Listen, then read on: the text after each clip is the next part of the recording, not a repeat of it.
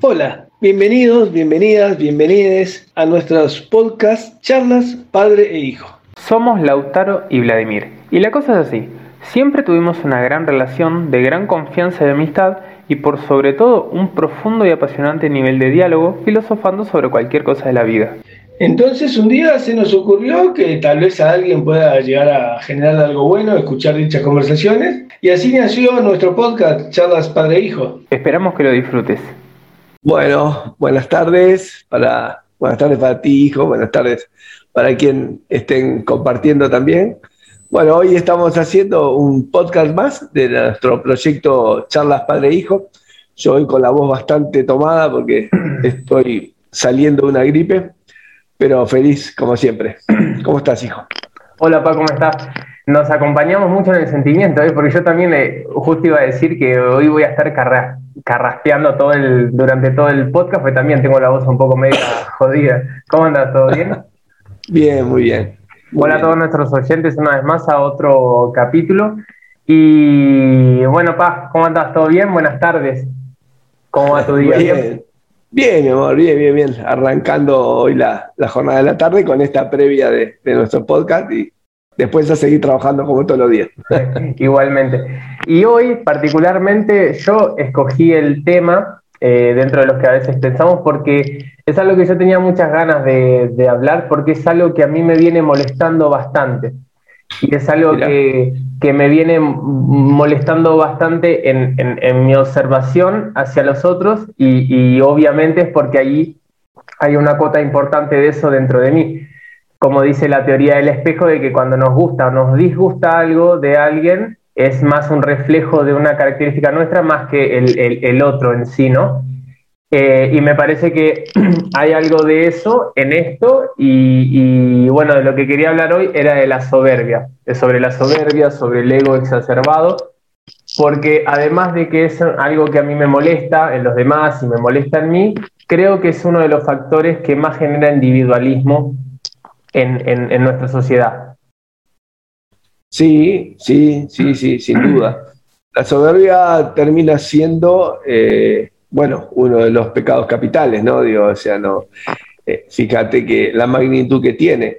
Y realmente eh, la soberbia termina generando, por sobre todo, distanciamiento en general. Conceptualmente, la soberbia es justamente eh, ponerte muy por arriba de, algo, de alguien de, o del todo, ¿no?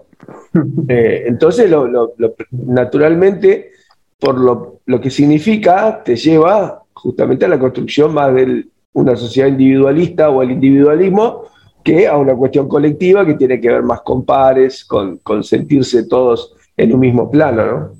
Exactamente. Eh, y una de las cosas que a mí más, por ejemplo, eh, una de las cosas que a mí más me duelen en, mi cotidianidad y, en, lo que, que observo y en las cosas que a mí me pasan con eh, mis vínculos y es una de las cosas que más me, duelen, es ver las pocas veces que se genera el fenómeno de una conversación.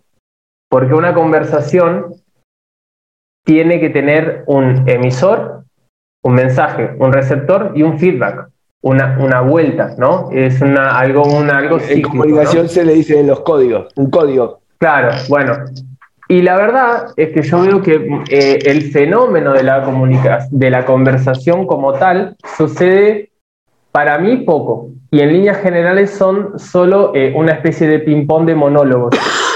Y cuando dos personas conversan, eh, lo que es mi visión, que puede estar completamente equivocada, pero es lo que yo percibo. En líneas generales, no, no, uno no ve, y cuando habla con alguien, principalmente cuando, cuando hablas con alguien que piensa distinto a ti, no ves como muchas veces una persona que está escuchando con vehemencia y con atención y con interés de ver a qué, a qué, mm, qué le puedes hacer ver de nuevo, como deseando que le hagas ver cosas que, nunca viste, y después pensar, reflexionar al respecto de lo que, del mensaje que le diste tú, y después dar una nueva conclusión, dar una nueva devolución al respecto o poner su punto de vista dispar eh, con respecto al que acaba de recibir, pero con la, la, intención de llegar a nuevas verdades, ¿no? Muchas veces lo que pasa, la gran mayoría de las veces, es que tenemos esa actitud eh, media tonta de eh, simplemente esperar que el otro se calle, porque muchas veces pasa que habla uno, el otro se calla, después habla el otro, pero igual no se genera esa conversación, porque ninguno está escuchando al otro y estamos esperando que el otro termine su discurso absurdo y completamente inferior al mío y simplemente estoy esperando que llegue mi turno de exponer mi verdad absoluta. Y eso a mí me genera mucha tristeza y además eh, siento que si no, si no se da la conversación, no se evoluciona, eh, porque nosotros, y la, y la psicología lo, lo, dice mucho, ¿no? La herramienta es la palabra, ¿no? Y, no, y nosotros si no generamos la conversación, para mí no se genera esa dialéctica hegeliana de tesis, de tesis antítesis, síntesis, que genera una síntesis eh, superior que a su vez se vuelve a transformar en una tesis que va a contraponerse de nuevo con noticias y así todo el tiempo se eleva la, digamos, la, humanidad. Y si no se da la conversación, no hay elevación. Y eso a mí me duele. Bueno, ahí el, el, punto con respecto a una buena dialéctica, justamente, este, va, bajo el punto de vista hegeliano, ¿no? Este, pero en definitiva es una definición de la, de la dialéctica entre, entre las personas. En términos ideales, la hipótesis de la dialéctica, de una buena dialéctica, dialéctica tiene que ver con una voluntad también de llegar a una nueva síntesis. Porque si el punto es solamente decir lo que yo pienso, y no me importa lo tuyo, ya ahí no hay una dialéctica. O sea, no hay la posibilidad, porque no es una, no es una cuestión que genere una nueva, una nueva tesis, sino que es simplemente poner lo que yo digo y ya está, y no, y no, no, no, como vos decías recién, no me interesa la opinión del otro, me interesa tener la razón. Es más, ni siquiera me interesa tener la razón, me interesa exponer mi razón. Eh, como, como que ya tengo asumido que es una verdad absoluta, el resto no. Simplemente le tengo que demostrar que están equivocado. Y a veces ni siquiera demostrarlo, simplemente decirlo. Ahí sí es donde entra una cuestión de ego, de, de, soberbia en términos de la palabra, pero además termina siendo en términos conceptuales, ¿no? Porque eh, cuando vos eh, estás interactuando en una conversación con otra persona, en un momento esa persona se transforma en otra cosa, dejó de ser un ser para ser una cosa que simplemente vos le tenés que adiestrar o, en todo caso adoctrinar, por ejemplo, con un pensamiento. Entonces ya este, le, lo dejas de respetar intelectualmente, lo dejas de considerar como un par y te pones, te paras en otro lugar. Ahora, eso nos pasa cotidianamente y nos pasa este, no con una, inclusive con una, con una decisión de soberbia, sino como una consecuencia soberbia, como una, como una resultante esa soberbia. ¿Por qué? Porque nosotros eh, tenemos... detenete un poco ahí en esa diferencia, en, en eso que dijiste recién, como para explicar un poco mejor esa diferencia de no eh, de una resultante y no de la decisión. Claro, porque muchas veces cuando empezamos en una conversación entre amigos, conocidos, inclusive entre personas que estamos conociendo recientemente, pero hay un punto en común que generó una conversación y entonces en un momento eh, empezó a esa conversación tener más profundidad, entonces a discutir ciertas ideas sobre cualquier cosa. Vos no tenés la decisión, uno no tiene la decisión de ser soberbio, pero aparece la soberbia. Ese es el. Cuando hablamos de los pecados capitales, por ejemplo, como decíamos recién, son cosas que son casi inherentes al ser humano, que culturalmente lo tenemos que ir superando o nos tenemos que ir superando como personas para construir una sociedad mejor. Entonces esas cosas que tenemos, la envidia, la soberbia, el odio, yo qué sé, a veces las ganas matar a uno, todas esas cosas las vamos lo vamos corrigiendo. La soberbia es una de las cosas más difíciles de corregir, porque surge desde el ego de una manera que vos cuando querés acordar estás teniendo un acto de soberbia y no te das cuenta. ¿Por qué? Porque te llevó la propia necesidad de convencer o de afirmar o reafirmar tu postura Y a veces también, cuando vos vas reafirmando tu postura en un contrapunto con alguien que de golpe te puede hacer ver otra nueva realidad, otra nueva verdad, o como decíamos, la, la, antítesis que te propone te obliga a una nueva síntesis, capaz que esa nueva síntesis también te destruye un montón de estructuras de lo que vos sos hasta ese momento. Exactamente. Entonces, a veces no solamente es que uno tiene un acto de soberbia por, eh, por pedante, por sentirse más, sino por autoprotección. Claro, por una actitud de autodefensa. Si empieza a tomar, claro, si empieza a tomar la otra verdad como una verdad posible, tal vez en ese, en ese debate se le viene abajo un montón de cuestiones que eran hasta ahora lo que la construcción que tenía de un montón de cosas. Entonces, a eso voy cuando digo que la soberbia por lo general no, no es una decisión, sino que es una circunstancia que se genera, pero que tiene que ver con cuestiones inherentes al ser humano que culturalmente hay que combatir. ¿Por qué hay que combatir? Porque la ausencia de soberbia es lo que te permite un reconocimiento mucho más claro de, en términos filosóficos, de la vida en general. Cuando vos dejás de sentirte el omnipotente, el sobresaliente, el que todo lo sabe, ahí empezás a reconocerte como uno más. Y reconocer a parte, Claro. Digo, no es tan fácil ni tan sintético, ¿eh? es sin duda muchísimo más complejo. Pero lo que, lo que sí sostengo en, este, en esto es que la soberbia es algo con la cual permanentemente tenemos que ir eh, luchando, si se quiere, porque muchas veces este, en nuestras personalidades aflora eso que es inherente. Claro, yo estoy muy de acuerdo y justo cuando estabas hablando iba, iba como a, tirar ese bocado y lo dijiste vos, de que, de que claro, es tan difícil porque es, es muy natural, es muy de lo, de lo, de lo, de lo animal nuestro. Eh, y justamente la pelea en contra de esa, de esa soberbia eh, viene desde la razón. En líneas generales, con la razón tenemos que tratar de, controlar todas las cosas animales, todos los instintos animales que tenemos para tratar de, cada vez ser un, mejor sujeto, un mejor ser humano. Entonces, estoy plenamente de acuerdo de que es muy natural. Y estaba pensando con, ahora con, con esto que decís vos, de que también es un gran acto de, valentía también tratar de pelear contra la soberbia, por justamente lo que decís vos de que aceptar eh, es un acto para mí de valentía y de, y de actitud intelectual, porque es aceptar que se te puede caer la estantería todo el tiempo, pero creo que, no obstante no deja de ser un acto de valentía y, no deja de ser por momentos puede ser muy doloroso, ¿no? Que se te caiga la estantería de verdades o narrativas que vos te construiste para poder em, ver tu, la vida de la mejor manera que te haga a vos.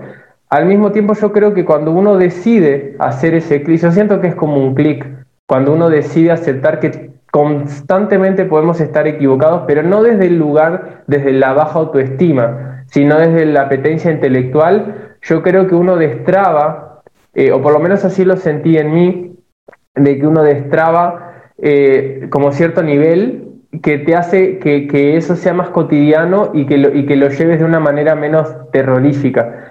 Y claro que también es, es, difícil porque nosotros vemos el mundo a través de nuestros ojos, no podemos salir de nosotros medio como que eh, se nos hace, creo que, que, se nos hace medio imposible salirse de sí.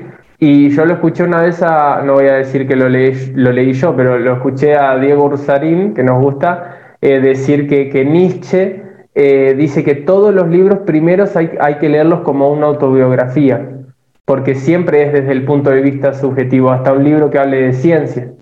Entonces, por eso es tan difícil salirse de todas esas cosas. Y es algo que, que a mí últimamente yo siento que tengo como una alarma muy activa a, a, esa cuestión de esa necesidad de siempre uno estar en el medio. Y, y, así como tengo la alarma muy activa en los otros, la tengo muy en mí, de intentar tratar de todo el tiempo trabajar en, en, en no tener por, al menos tanta soberbia. Y una frase hay, una frase que a mí me, molesta bastante y, de hecho me encuentro muchas veces en la situación de estar usándola, que es como un prefijo de frase que es la gente. La gente X cosa. La gente se preocupa por cosas que no tienen importancia. La gente anda muy estresada. Al uno decir la gente, ya en, ese prefijo, en esa forma de formular esa, valga la redundancia, esa frase, vos te estás excluyendo.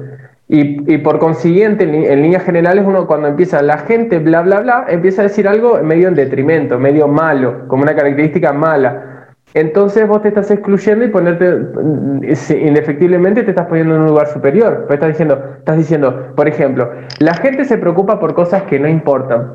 La gente, yo no. Yo tengo una capacidad de visión de la vida superlativa, superior y más, eh, más sabia, en el cual no caigo en esa, eh, en esa visión obnubilada en la cual el resto de los mortales sí lo hacen. Para mí implica todo eso esa frase. Entonces yo trato de, y, no por simplemente cambiar las palabras para que sea más lindo, sino que pensarlo de una manera diferente y decir, eh, sustituir la gente por nosotros, o estamos, o nos preocupamos por cosas que no importan, por ejemplo, para no no tener tanto esa, esa cosa excluyente del resto que, que, sí tiene una especie de patología, pero que uno no. Bueno, ahí hay, ahí hay varias, varias aristas eh, en, ese sentido, ¿no? Porque hay que ver el, la, el uso de la gente, muchas veces, vos estabas hablando a título como personal, ¿no? Yo me voy a tratar de de, ir a un enfoque un poco más del uso de ese término en función de un interés discursivo, que ya es distinto a lo que le pasa a uno sin querer queriendo, este, decir la gente poniéndose en el, lo, que vos, lo que vos planteabas. Yo creo que, por ejemplo, hoy en los medios de comunicación, que es una de las cuestiones, son uno de los actores de la construcción de sentido más brutales que hay, y que operan permanentemente en, las personas, en todos nosotros, nosotras y nosotros, eh, y operan con un objetivo netamente político. Entonces hablan de la gente para decir cosas que no pueden decir desde su propia mirada. Porque son periodistas, porque están en un rol determinado, entonces en lugar de decir lo que piensan, hablan de lo que la gente piensa. Entonces disfrazan como en un pensamiento colectivo, su verdadero pensamiento. Pero eso no necesariamente lo hacen algunas, algunos medios, también lo, hacemos las personas cotidianamente. A diferencia de ponernos en ese lugar de yo y la gente, o sea, la gente abajo y yo arriba, no, yo pienso así, pero voy a usar a la gente para que diga lo que yo pienso y le dé más sustento. No termina de ser una falacia, a veces, muchas veces en una conversación. La gente loco, la gente dice tal cosa, no pueden estar todos equivocados. Y la verdad que no es que la gente, soy yo que lo pienso y me sostengo en esa falacia. ¿Cómo sabes? ¿Hablaste con cada una de las personas de tu ciudad? La gente, ¿quién es al final? Entonces, esa, generalidad termina siendo una herramienta de manipulación en términos de comunicación y que también la usamos a veces en conversaciones más este, cotidianas, pero con eso, buscando argumentos donde no los tenemos muchas veces. Yo creo que frente a, redondeando el tema ese de, la gente, eh, me parece maravilloso eh, sustituirlo por un nosotros o por la sociedad, pero a veces sí también, y yo creo que esto es válido, eh, es decir, hay un sector de la sociedad o hay algún grupo de personas que tiene una mirada, hay una parte de la gente que tiene una mirada. Este, y eso está bueno diferenciarlo, porque eh, yo quiero diferenciarme de los que opinan de esa manera. Lo que hay que encuadrarlo no en la totalidad, sino una parte de la sociedad tiene, o una parte de la, sociedad, de la sociedad piensa o no piensa, o piensa más superficialmente. Este, pensar pensamos todos, digamos, pero... O no, claro, no esa cosa de todos y yo.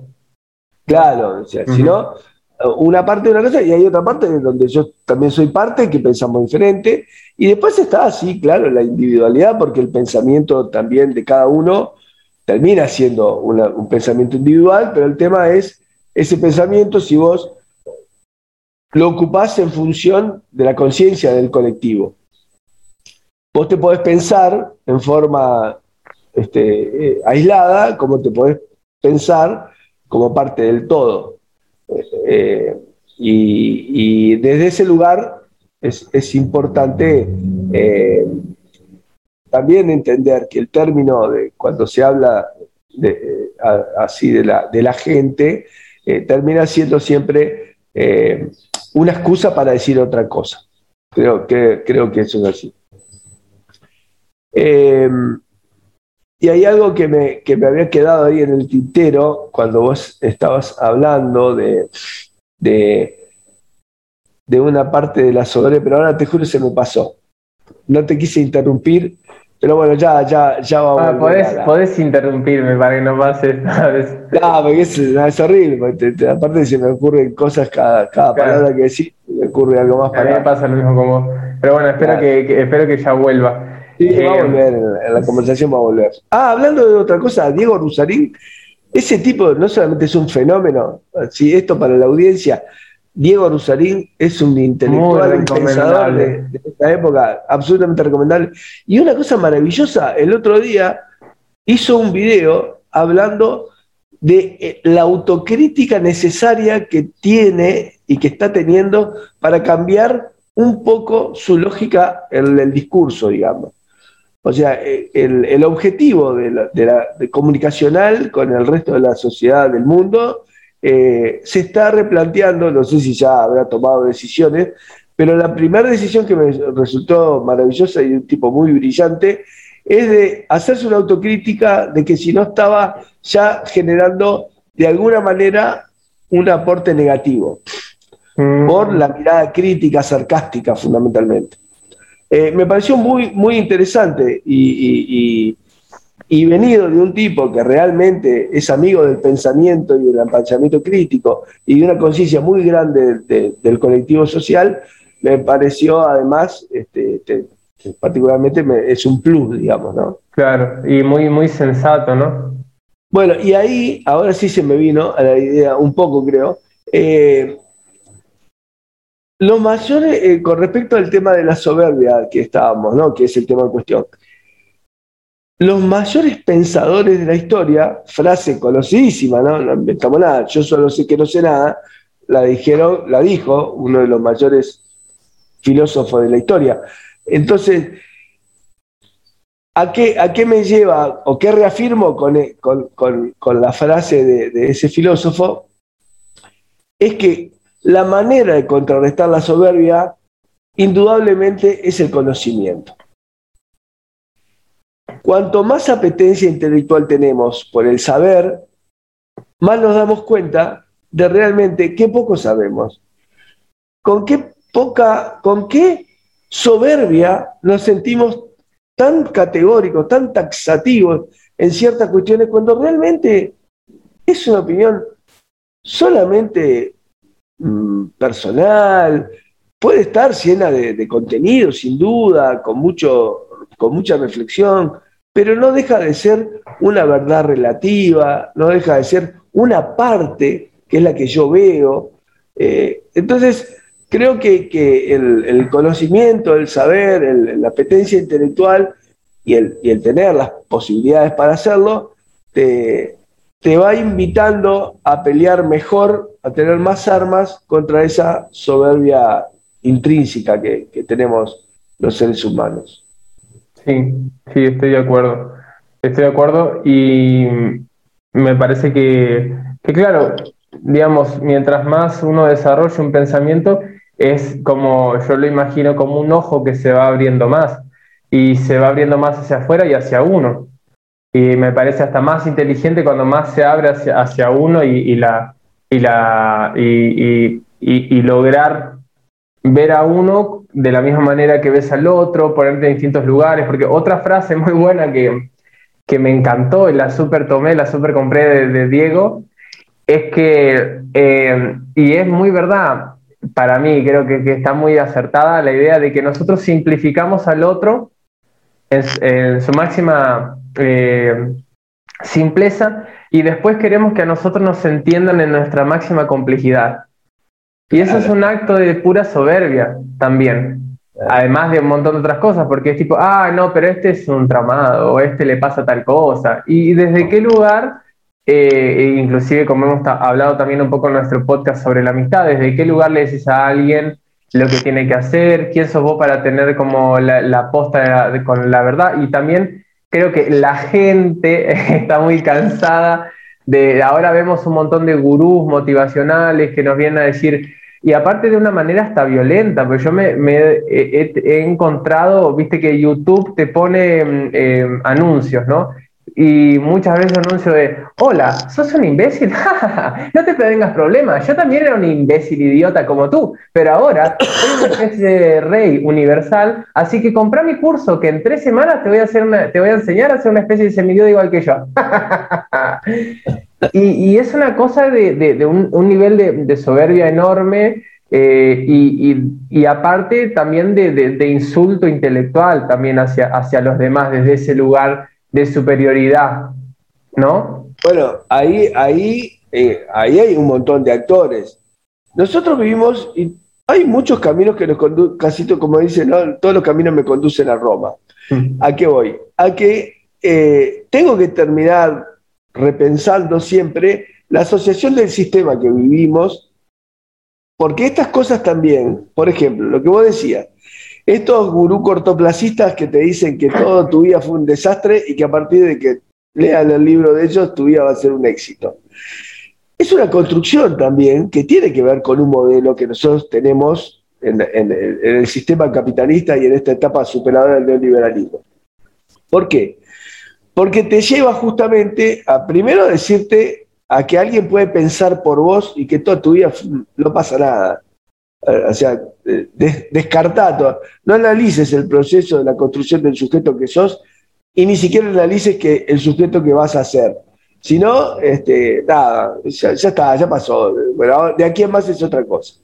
Eh, eso viene con una lógica de no pensé, no razonemos, no vayamos al, a lo medular de las cosas, sino vayamos a todo lo superfluo, a todo lo por arriba, a, la que no, a que no genere un desgaste intelectual, simplemente que mágicamente eh, las cosas pasen o cambien. Eh, yo creo que, es, esas cosas que, van eh, generando este, el sistema que vivimos promueve justamente este, el tratar de, em, en términos de mercado, porque el sistema que, que nosotros lastimosamente este, hasta ahora hemos sabido, este, hemos encontrado como, sociedad universal eh, el, rol del Estado que ganó la, postura neoliberal, el rol perdón, del mercado que ganó la postura eh, neoliberal, hace como que el mercado sea lo, lo, que condicione desde los valores hasta las ideas, las personas y las cosas. Entonces, el mercado justifica todo. Por ejemplo, apostar a que a eso, a la, a la vanidad, a la soberbia, al, poco pensamiento, a la cuestión, este, a la cáscara y no al contenido. Eh, yo creo que hay toda una, cuestión que está concatenada, este, pero bueno, para no irnos del, tema en cuestión, que es la, la soberbia, eh, eso podemos hablarlo todo eso en otro, en otro capítulo, estaría muy bueno entrarnos más en eso, en toda la cuestión de... Sí, la verdad que cuando entramos a rascar en, todos los temas, te digo, cada, cada nueva frase te da para otro nuevo podcast, si vos querés. Es porque justamente la, maravilla de, del, del cerebro y la capacidad de razonamiento te permite encontrar y, deslumbrarte con cosas cada tres minutos, este, si uno tiene la actitud para eso. Las condiciones las tenemos, ¿eh? la aptitud la tenemos, lo que no tenemos es la actitud para eso. Eh, porque el cerebro lo tenemos todos los seres humanos, digo, obviamente, salvo excepciones que son, bueno, este, accidentes o malformaciones, lo que vos quieras, digo, este, enfermedades o patologías, pero en líneas generales el ser humano tiene la capacidad este, y las condiciones para eso. Pero hay una, hay una construcción social, hay, una, hay un mecanismo de dominación que, está permanentemente tratando de imponer a lo superficial y al mercado sobre lo profundo y, el ser humano. Digo, es, una síntesis demasiado corta para algo tan enorme, pero para decirlo en pocas palabras es por ahí. Bueno, entonces te decía, el, eh, esos, esos gurús de, de, los que te dicen que, la, que a partir de ellos la vida se te va a transformar, eh, no deja de ser también una consecuencia del mercado. Eso, hacia ahí quería ir nada más. este, todas estas cosas, no es que tampoco eh, son negociantes, yo los veo así, a la mayoría de estos, a la mayoría, casi todos, hay culturalmente pueden haber algunas personas que eh, exponen y dan todo su conocimiento en función de, un mundo mejor, no hay duda. Pero todos estos que salen marketineramente, no, eso es todo negocio. Y, lo, y lo, lo, que hacen son negociantes que, como está el que, el que entendió como un negocio vender remera, están estos tipos que decidieron vender eh, ilusiones. Porque en definitiva, es, eh, tiene, eh, son como, como vender seguro, ¿viste? no te garantiza que pasa, que no te pase, pero, pero si te pasa estás cubierto. Bueno, esto es tipo peor todavía, porque ni siquiera estás cubierto. Ni, siquiera estás cubierto. Algunas aseguradoras te, hacen lo mismo, porque cuando después vas a, en la letra chica, pero digo, eso es casi una broma, ¿no? Pero en definitiva son vendedores de ilusiones. Y lamentablemente un sector de la sociedad compra.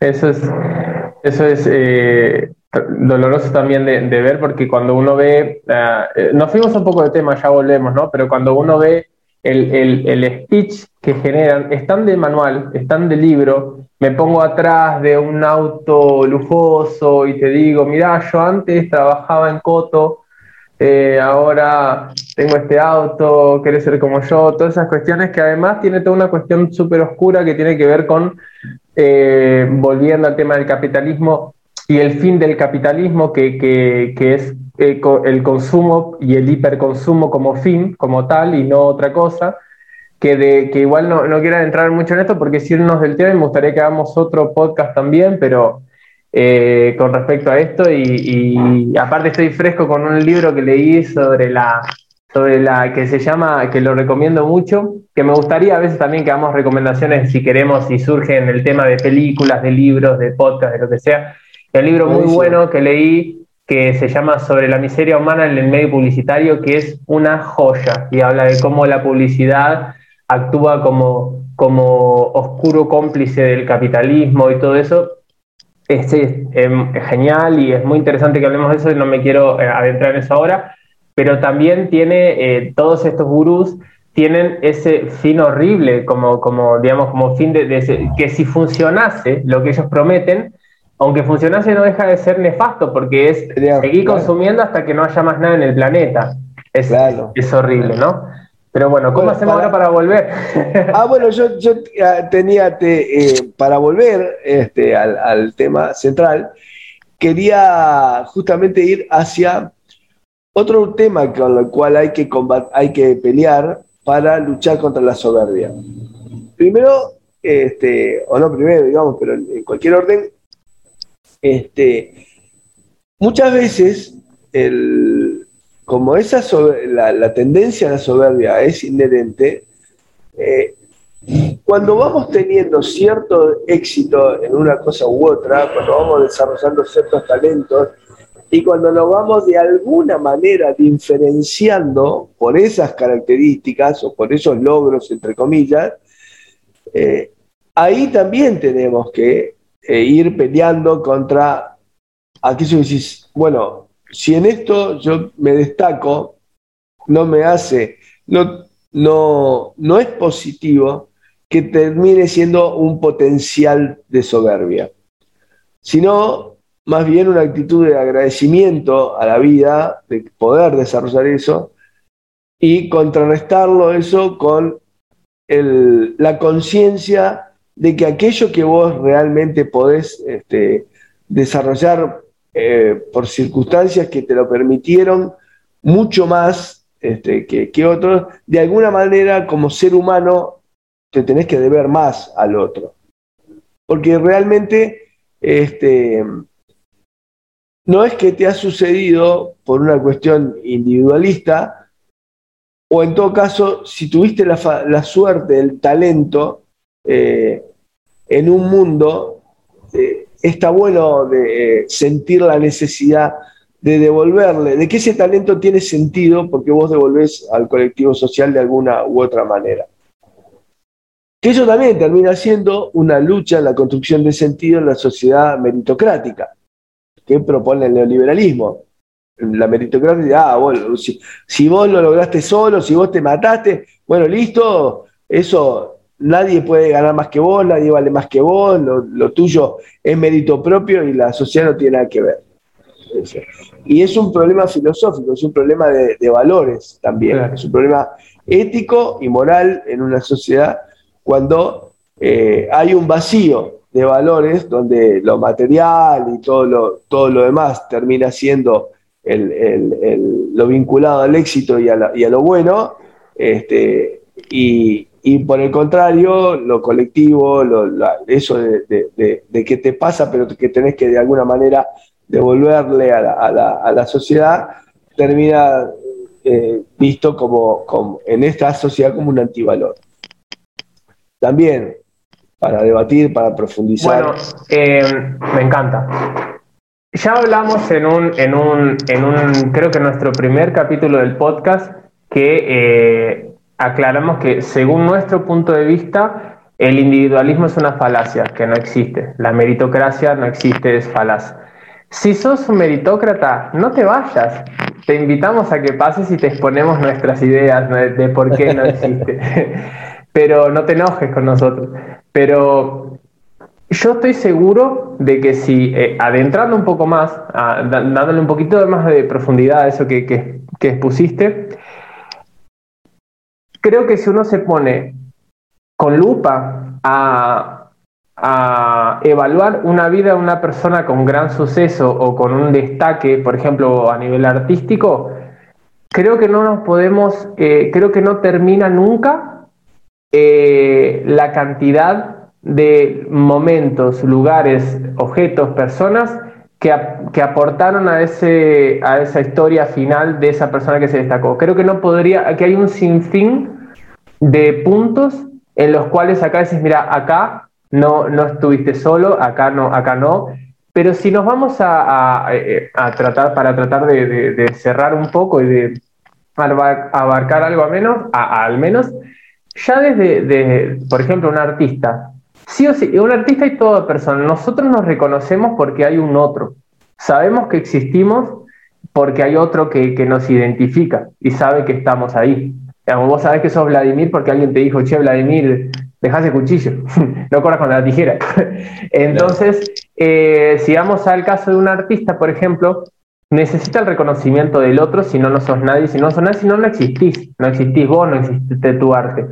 Ya desde ahí se cae toda la estructura de, la, meritocracia, porque ya, ya eh, llegaste ahí a un lugar donde la gente te empezó a reconocer. Bueno, ya estás dependiendo igual de otra gente, nunca dejas ni en el comienzo, ni en la mitad, ni en el final, ni en tu presente, ni en tu pasado, ni en lo que va a ser tu futuro jamás estás eh, solo. Y cuando empezás a, tener una, justamente esa necesidad, esa, eh, empezás a tener ese reconocimiento. Y me acuerdo que una vuelta tuve una charla muy interesante con un gran músico que conozco, que fue muy sensato conmigo, ¿sabes? Que fue muy, muy lindo porque estábamos hablando y me dijo, mira, yo creo que a veces me, me, puede costar y, me pongo a pensar a veces de, de, si empiezo a luchar con cierta soberbia, porque yo estoy acostumbrado a que todo el mundo me felicite mucho.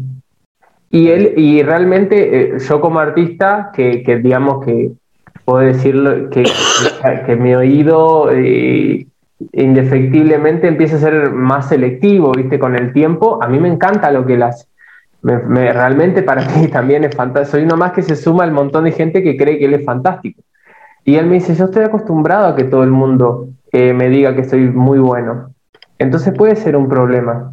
Y puede ser un problema con, mi ego, de empezar a, a, sentirme que, de estar en, otro lugar. Y mira qué, idea, qué, qué lindo eh, tener esa inquietud tan, eh, tan sensata de, tenerle cuidado a ese eh, enorme reconocimiento para no ponerse en un lugar superior a los demás. Y después está lo que decís vos, que tiene que ver con una cuestión de, ya de valores y, de ética, de que no sirve para nada que tan bueno seas en lo que haces si no lo pones a disposición para un mundo mejor. Y eso no lo decimos por, no lo decimos por demagogos no lo decimos porque suena bien y lo otro va a sonar mal. Lo decimos porque realmente lo sentimos. Porque aparte, a donde llegó a cualquier persona, ni en pedo llegó sola. Ni en pedo llegaste sola a donde llegaste. Y no quiere decir, porque a ver, hay una muy pequeña parte de la meritocracia que es verdad. Que dos personas que tienen las mismas capacidades y las mismas oportunidades, si una no hace nada y la otra se mata trabajando, ahí hay un mérito. O sea, el mérito existe. La meritocracia es la que no existe. La meritocracia que dice que, solo dependió de vos. Y eso apunta también cada vez más, mientras más meritócratas hayan en este mundo, más individualismo y más eh, vamos a estar eh, condenados al fracaso total de, de, todos, porque va a llegar un momento que todo va a reventar por ese individualismo. Si nadie mira al lado porque aparte encima no existe persona que, el, hasta el más individualista y el más egoísta eh, necesita sí o sí de la otra persona, si no, no sé, andate a vivir a, la selva, inclusive también... Pero aparte otra cosa. Sí. No, no, claro, andate a vivir a la selva y auto, autosuficientemente. Claro, por eso, anda a vivir a la selva, vivir solo de vos, exactamente, hacer todo vos y además, igual vas a necesitar que el resto de los seres humanos no te destruyan el planeta igual. Entonces no hay manera de zafar de la colectividad, digamos, ¿no? Claro, claro, totalmente, totalmente. Y, eso... Hay... Sí, No, no, no, dale, dale, dale, usted. No, es, muy claro eso, es muy claro. Eh, y, con respecto al tema también de otra cuestión que es con la cual hay que, hay que luchar para no caer en la soberbia, es el hecho de eh, cuando vos te amigás cada vez más con el pensamiento, te permitís una buena dialéctica en la comunicación, eh, aceptás que tu verdad es una verdad relativa, pero permanentemente seguís igual contraargumentando frente a, lo, a, lo, a las nuevas, a las nuevas este, miradas, digamos, eh, y profundizás en eso y te cargas de argumentatividad para seguir sosteniendo determinadas cosas o determinadas ideas, también sucede que en, ciertos ámbitos vos tenés un bagaje que probablemente otra persona no tiene cuando están... Y no por eso eh,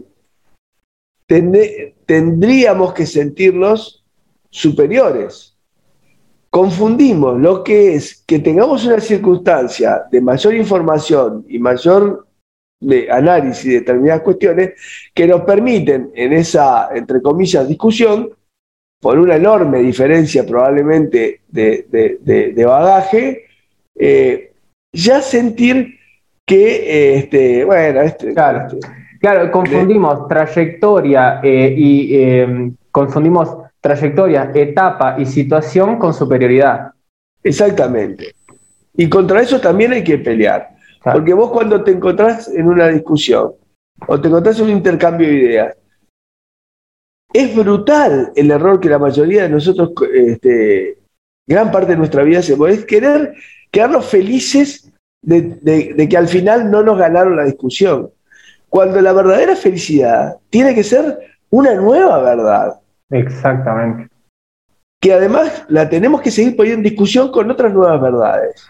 Y, déjame que ponga un bocado. Hay estudios, hay estudios desde lo, creo que no sé si es desde lo neuronal o social, que dicen que una de las cosas que más genera felicidad y más genera eh, eh, esa sensación de, contento es el aprendizaje de cosas nuevas. Entonces ahí tiene que estar la búsqueda de la felicidad, no desde la, no desde eh, alimentar nuestro ego. Y inclusive quiero confesar, por ejemplo, que, eh, y quería hablar un poco también, no sé si te parece, de que hablemos de algunas patologías sociales, que podríamos decirlo medio patologías, que generan eh, la cuestión de la soberbia. Y entre esas está esa cuestión de no perder, de la competitividad a, ¿viste? de forma visceral y también esa, ese miedo a equivocarse, ese miedo al error y a mostrar los errores y las falencias. Inclusive, y por ejemplo, pasa mucho y a mí eh, yo siento que ahora no me pasa más, pero hubo un tiempo de mi vida donde siempre cuando por ejemplo, una reunión con amigos, siempre estabas comparándote, diciendo quién es, y principalmente cuando a uno le, parece superlativo la, capacidad intelectual y la inteligencia a uno le importa, es lo que más importa cuando te pones a comparar y empezás a pensar quién es más inteligente, esta persona, yo, quién está más arriba, quién está más abajo. Eso a mí me pasaba mucho, una, eh, una acción completamente soberbia, de no dejar de estar el foco y la luz completamente en vos y en qué lugar estás con respecto a otros. Entonces, esa cuestión de la, de la competitividad hoy en día lo siento mucho. Y por ejemplo, a mí me pasó y te lo comenté, que en este podcast, cuando yo después escucho nuestros capítulos, yo noto una, una enorme, una gran diferencia entre vos y yo. Y la, primera vez que escuché nuestro podcast y me generó eso, a mí me generó como, ah, a mí me gustaría eh, ser más interesante o decir cosas más inteligentes y, inclusive hubo uno de los capítulos que estaba medio eh, con, con, las armas muy arriba queriendo que cada frase que yo diga sea galeano, ¿viste? Y, y ahí está, eh, ahí está de nuevo ese fantasma de la soberbia de primero. Es natural que pase que con la diferencia, vos un tipo que, que toda la vida pensaste, y yo trato también ser un tipo que piensa, pero tiene 28 años más que yo, es, eh, es muy natural que, que, haya otro tipo de bagaje, ¿no? Y, y, justamente tiene, tengo que encontrar, eh, no me tiene que dejar triste de que por ahí capaz no, o que obviamente puede ser relativo y todo lo que quieras, pero no me tiene que dejar triste porque eso es soberbia de no estar capaz mi discurso al nivel del tuyo, sino que me tiene que dejar feliz nutrirme de ese discurso y igual inclusive hacer esta cuestión juntos y todo eso. Entonces, eso es otra cosa que me gusta decirlo acá y como confesarlo en este podcast, de que justamente yo también lucho contra mi propio ego para poder hablar tranquilamente por dos cosas. Por eso que es muy natural eh, y, está bueno que yo quiera inclusive estar, eh, apuntar a donde estás vos porque por el, por el hambre de crecimiento intelectual y de pensamiento. De hecho, cada vez más eh, eh, cada vez me cuesta más, eh, no, o cada vez me cuesta menos darle más espacio a lecturas que, que, a, mi, que a, mi propia, o, a mi propia pasión y mi propio trabajo, que es la música. Cada vez le doy más espacio a lecturas por esas cuestiones también, etcétera, es una cosa más mía. Pero además de eso, el hecho de por qué estamos haciendo esto también. Porque el inicio de lo nuestro es dos personas comunes, ningunos eruditos haciendo ponencias, sino dos personas que le gusta más o menos pensar y que quiere conversar y, nos gustó eh, la idea de, poder documentarlo porque creemos que tal vez puede desde nuestro lugar y con nuestras herramientas limitadas aportar algo, generar algo lindo, simplemente que una persona pueda disfrutar de escuchar esto. Entonces, el, el yo exponer eh, mis debilidades, mis falencias, mi falta enorme de conocimiento, también es algo que yo trabajo para naturalizarlo y hablar de la misma manera y, tratar de diezmar mi propio ego, que no, que no me saca de, mi, de, la lupa en mí, para que esta charla sea completamente como nuestras jugosas charlas cuando no hay una cámara filmando. Claro. Bueno, eso, eso que, que vos decís a modo de confesión, y bueno, es natural. Hijo mío, te cuento, también tienes la soberbia intrínseca. o sea, es, eso es inherente, como la tengo yo y, como la tienen más o menos, eh, en realidad, el, común de las personas. Hay quienes, gracias a Dios, por esa cuestión maravillosa de una profunda humanidad, han sabido y casi naturalmente este, desconocer la soberbia en su vida. Eh, yo no me imagino a Gandhi un tipo soberbio, más allá de que en algunas este, bueno, más de lo que leí, lo que vi en películas, también a veces, y más en su juventud, este, hasta el propio Gandhi tuvo muchas reacciones soberbias y después la vida le fue, le fue enseñando una filosofía que ayudó a liberar un pueblo en la India, ¿no? Digo, donde la soberbia realmente eh, había prácticamente desaparecido de su, de su, de su vida. yo creo que nosotros vivimos en una sociedad tan cargada de antivalores que este, potencian las miserias.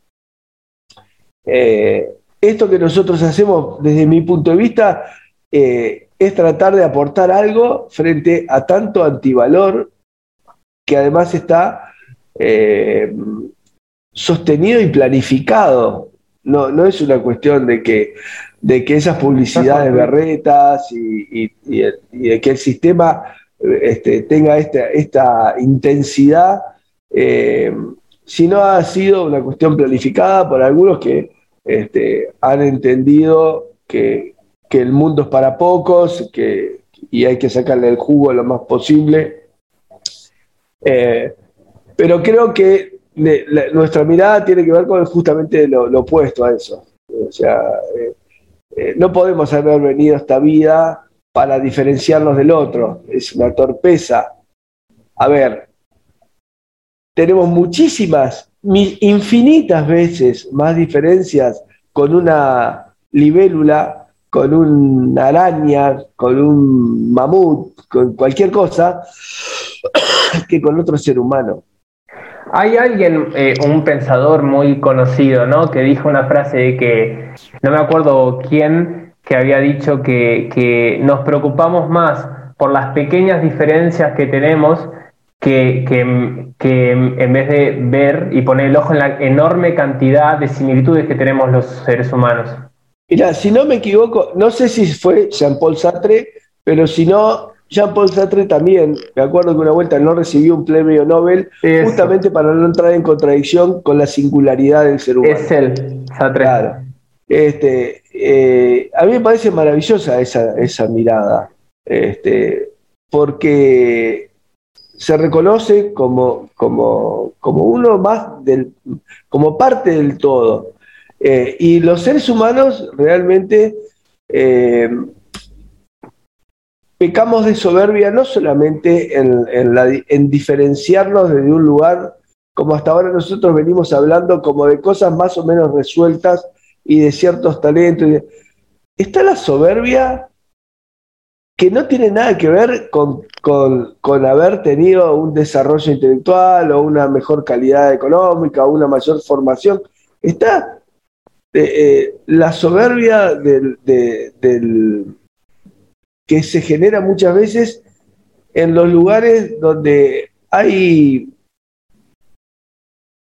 muy poco tal vez de, desarrollo este, eh, económico o, desarrollo en, otros órdenes, pero como el, eh, hay una instancia en la cual en tal cosa eh, es tan, tan agobiante cierta ausencia de posibilidades que tal vez en algo que uno también puede, puede sentirse superior o en esto sí soy bueno, eh, bueno, que ahí aparece la soberbia, pero también como un mecanismo de autodefensa, es decir, frente a todo lo otro que, que me agobia, en esto yo soy el mejor, loco, y chao, ¿entendés? Y, yo, y esto es así porque yo lo digo y apelarse. Este, y termina siendo eso, es la, soberbia de, del, tal vez de, como, como te digo, como mecanismo de, una vida bastante llena de frustraciones.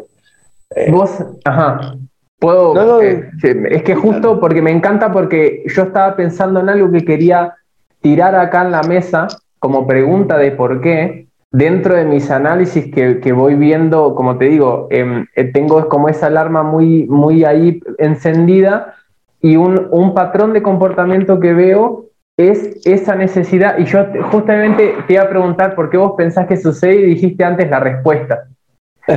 que es que muchas veces veo que uno necesita eh, constantemente buscar situaciones en las cuales alimentar nuestro ego y muchas veces yo le llamo como eh, el alimento eh, del ego absurdo. Como el ego, el ego absurdo quiere decir, por ejemplo, no sabes, yo eh, me di cuenta que este fibrón, por cómo tenía ahí el coso, no pintaba antes de probar que pintaba. Y mira, no pintaba. Y muchas veces noto que tenemos la necesidad de, ante situaciones que son, por lo menos desde mi punto de vista, eh, no, muy trascendentales, un poco absurdas, agarrarnos de eso igual para tratar de tener algún tipo de, alimentación con nuestro ego. Por ejemplo, inclusive, lo, vi en la tele una vuelta, eh, a uno de esos, cuando estaban las Olimpiadas, eh, para no poner ejemplos de, amigos con los cuales veo eso también constantemente, de mí también, inclusive lo veo como, ah, mira, me di cuenta de eso y era una boludez, pero vos te, te alimentás el ego con eso. Pero me acuerdo que en, cuando estaba la, la época de las Olimpiadas, había uno de los comentadores ahí de, los juegos que creo que había hecho el mismo deporte que había hecho un, chabón. Y eh, eh, que ganó, que terminó ganando, creo que el deporte ese del remo con una sola, con un, no, sé cómo se con un solo remo, ¿viste? Con un solo remo. Así. Eh, laburo eso. Bueno, el tipo creo que había hecho lo mismo. Y él dijo, dijo solo en dos instancias dos comentarios y no logró salir de él. No logró dejar de hablar de él. Y en la primera vez dijo, sí, no, porque yo cuando entrenaba no sé qué cuánto tal cosa. Bueno, después comentó algo que le parecía que iba a ser el tipo, ¿no? Después lo hizo y creo que clasificó como finalista. Y ahí antes de comentar, el tipo dijo, ah, sí, como, eh, viste que eh, él dijo todo, él hizo todo lo que yo pensé que él iba a hacer antes de que, antes de que pasara, viste, como me di cuenta de eso. Y después habló algo sobre lo que sucedió. Y es como, wow no, no necesitas eh, en, cada, en cada oportunidad alimentar tu ego, no puedes salir de vos. Y después hubo otro chabón también, estaban hablando de la pibita brasilera que ganó en el skate, esa que, que sacó creo que plata, bronce, no me acuerdo creo que plata, que es una piba de 12 años, una genia. Y, y, otro tipo también dijo, sí, como yo que vivo de que amo lo que hago, entonces no trabajo nunca, ella también está haciendo eso. Es como eh, y ahí ves esa necesidad de no poder salir de vos todo el tiempo y de buscar cualquier circunstancia o cualquier inclusive acto absurdo que hagas para, ponderarlo como una, como, como una excusa de alimentación de ego. Bueno, pero ahí eso... Eh, no estoy tan seguro si es por eso que dije yo, ¿eh? Para mí, en, por lo menos en algunas instancias, sí. Eh, ah, que tiene este, bastantes paralelismos, sí. Pero yo creo justamente ahí lo que te iba a decir, es que eso es el ego. Eso es la egolatría. La egolatría no es soberbia. El ególatra puede no ser soberbio. Se puede sentir el centro del mundo, pero no puede ser, pero también no es soberbio. O la soberbia es una característica, pero no es la totalidad es circunstancial en un momento. el, el, ególatra este, es una cosa. Después está la, persona que tiene tantos problemas en el ego que necesita de eso para también, viste, decir, bueno, no, estoy tan en el horno, no estoy tan en lo profundo. Eh, y en cambio la soberbia ya este, es más grave, si se quiere, porque no es una cuestión de resolución de conflicto, sino es una cuestión de esencia, de sentirse en un lugar diferente. Ahí está tu diferencia entre ególatra y soberbia. Claro. Eso te iba a preguntar, ¿cuál era para vos esa diferencia? Una mirada aparte, ¿eh? no, Es Porque sabemos que ego tenemos todos y es parte de nuestra psiquis, ¿no? Pero desde ese lugar del ególatra y del soberbio, vos Pensás que el ególatra tiene que ver con cuestiones de conflictos internos de personalidad y la soberbia con una cuestión de, de, esencia humana. Sí, sí, sí, sí. Ah, mira vos, ok. Por eso el ego no es un pecado capital y la soberbia sí. Mira qué interesante. Eh, pero igual, es lo que creo. Este, habría que seguir. Bueno, mira qué, punta para, para, para, caminar esa, ¿no? Que, que, hilo para tirar, digo, ese, sí, sí. ahí. No, y, muchas veces, por eso te digo, la, soberbia en los sectores este, no, no tiene un, nivel social. La soberbia está en todos, eh, de los sectores más postergados a los más, a los más encumbrados, este, y ese factor humano aparece en todos los órdenes.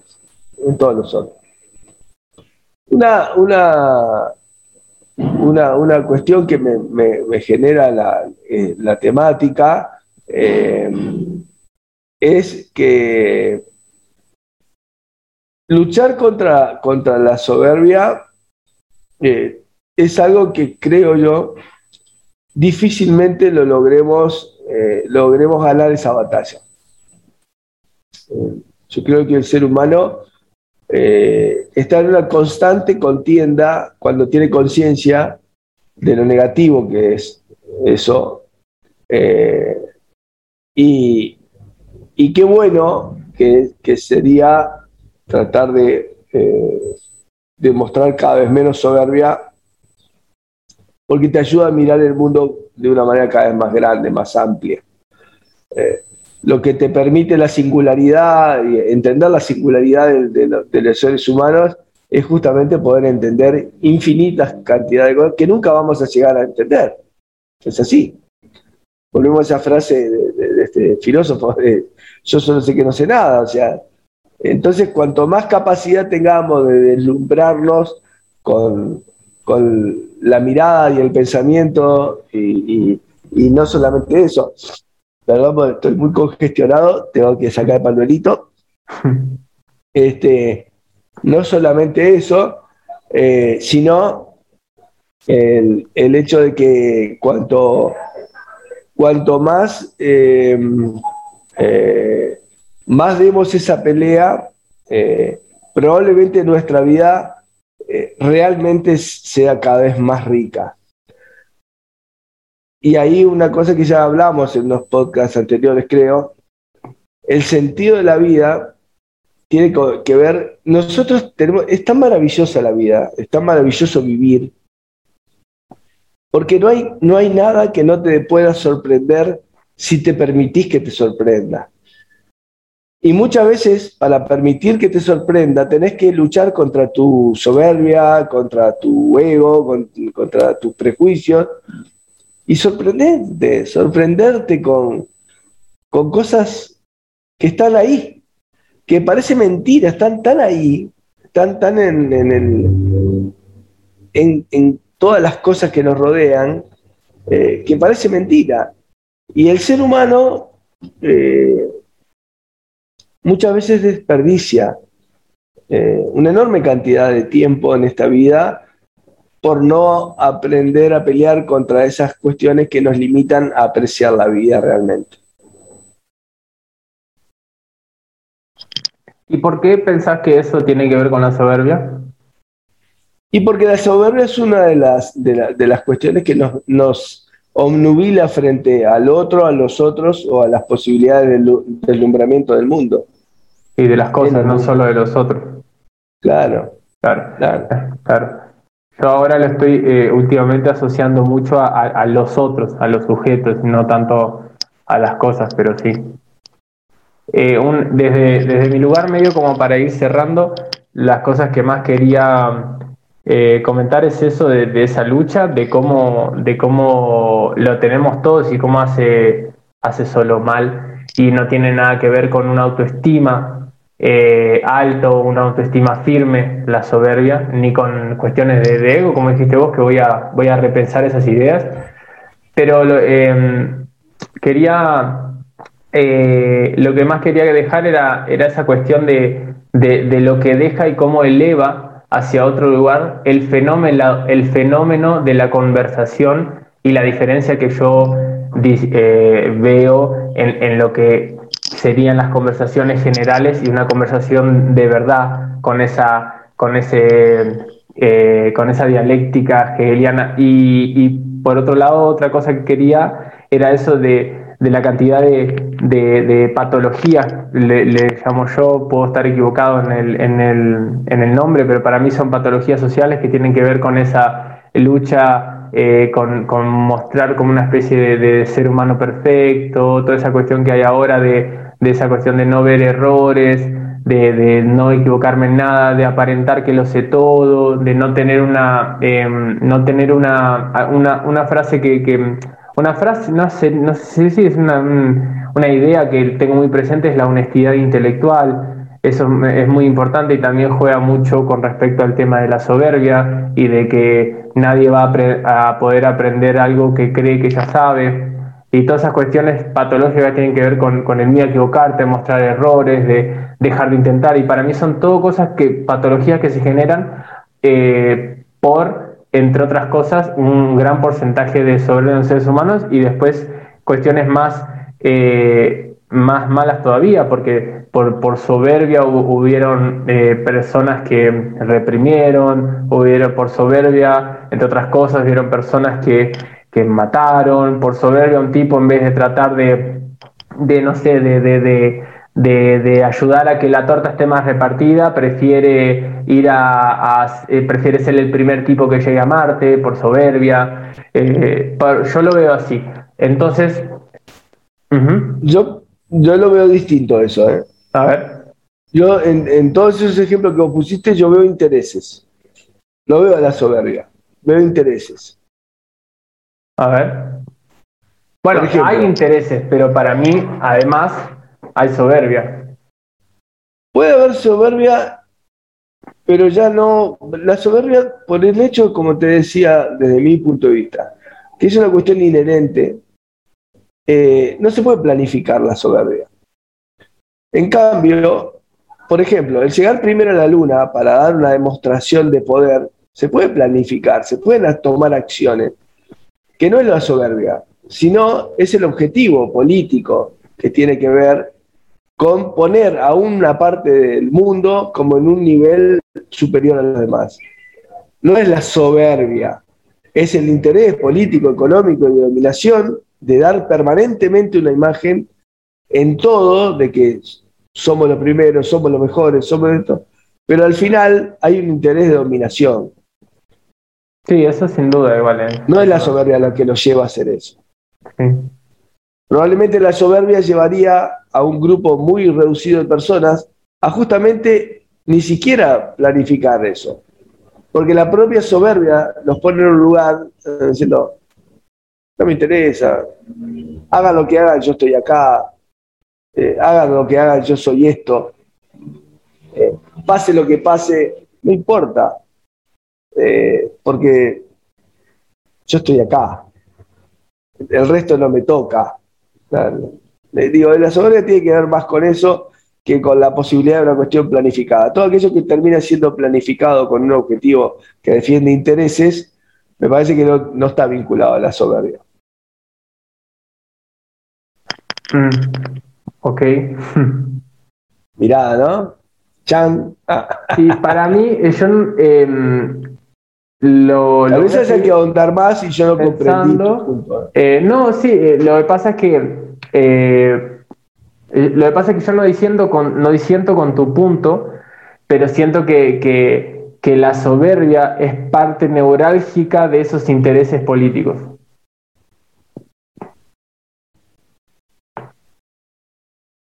Sigo pensando diferente. Está bien. Pero bueno, seguir pensando con esa idea. Claro, porque fíjate que los.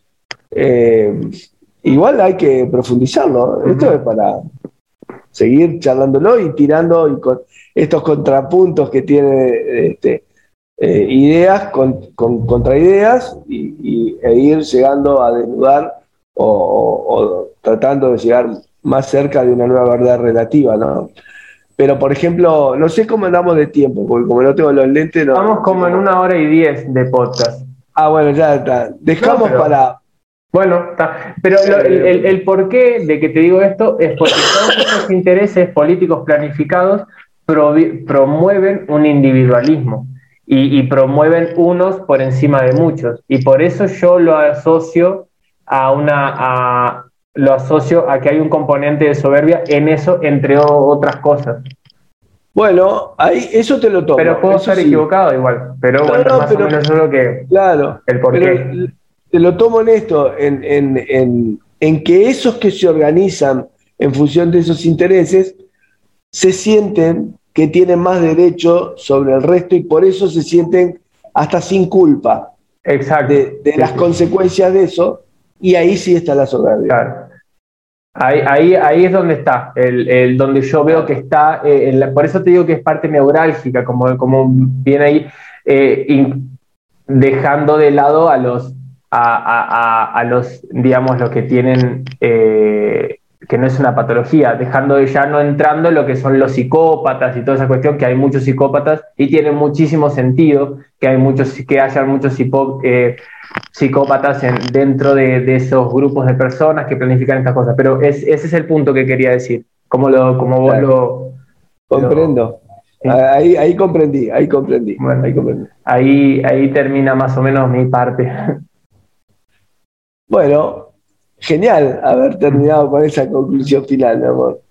¿Quieres tirar alguna, algo para hacer el epílogo del, no, capítulo? Eh, es simplemente el, hecho de que, eh, como, como decía anteriormente, para ayudar a construir un mundo mejor, que, creo que tenía que ser el sentido de la vida de las personas, este, las personas racionales, eh, creo que entendernos con esa dificultad de la soberbia y que cuanto más la combatamos, mejor, más vamos a aportar a, un mundo mejor, me parece que, tal vez es una, una, síntesis de lo que, del sentido de esta temática de hoy, ¿no? Tal cual.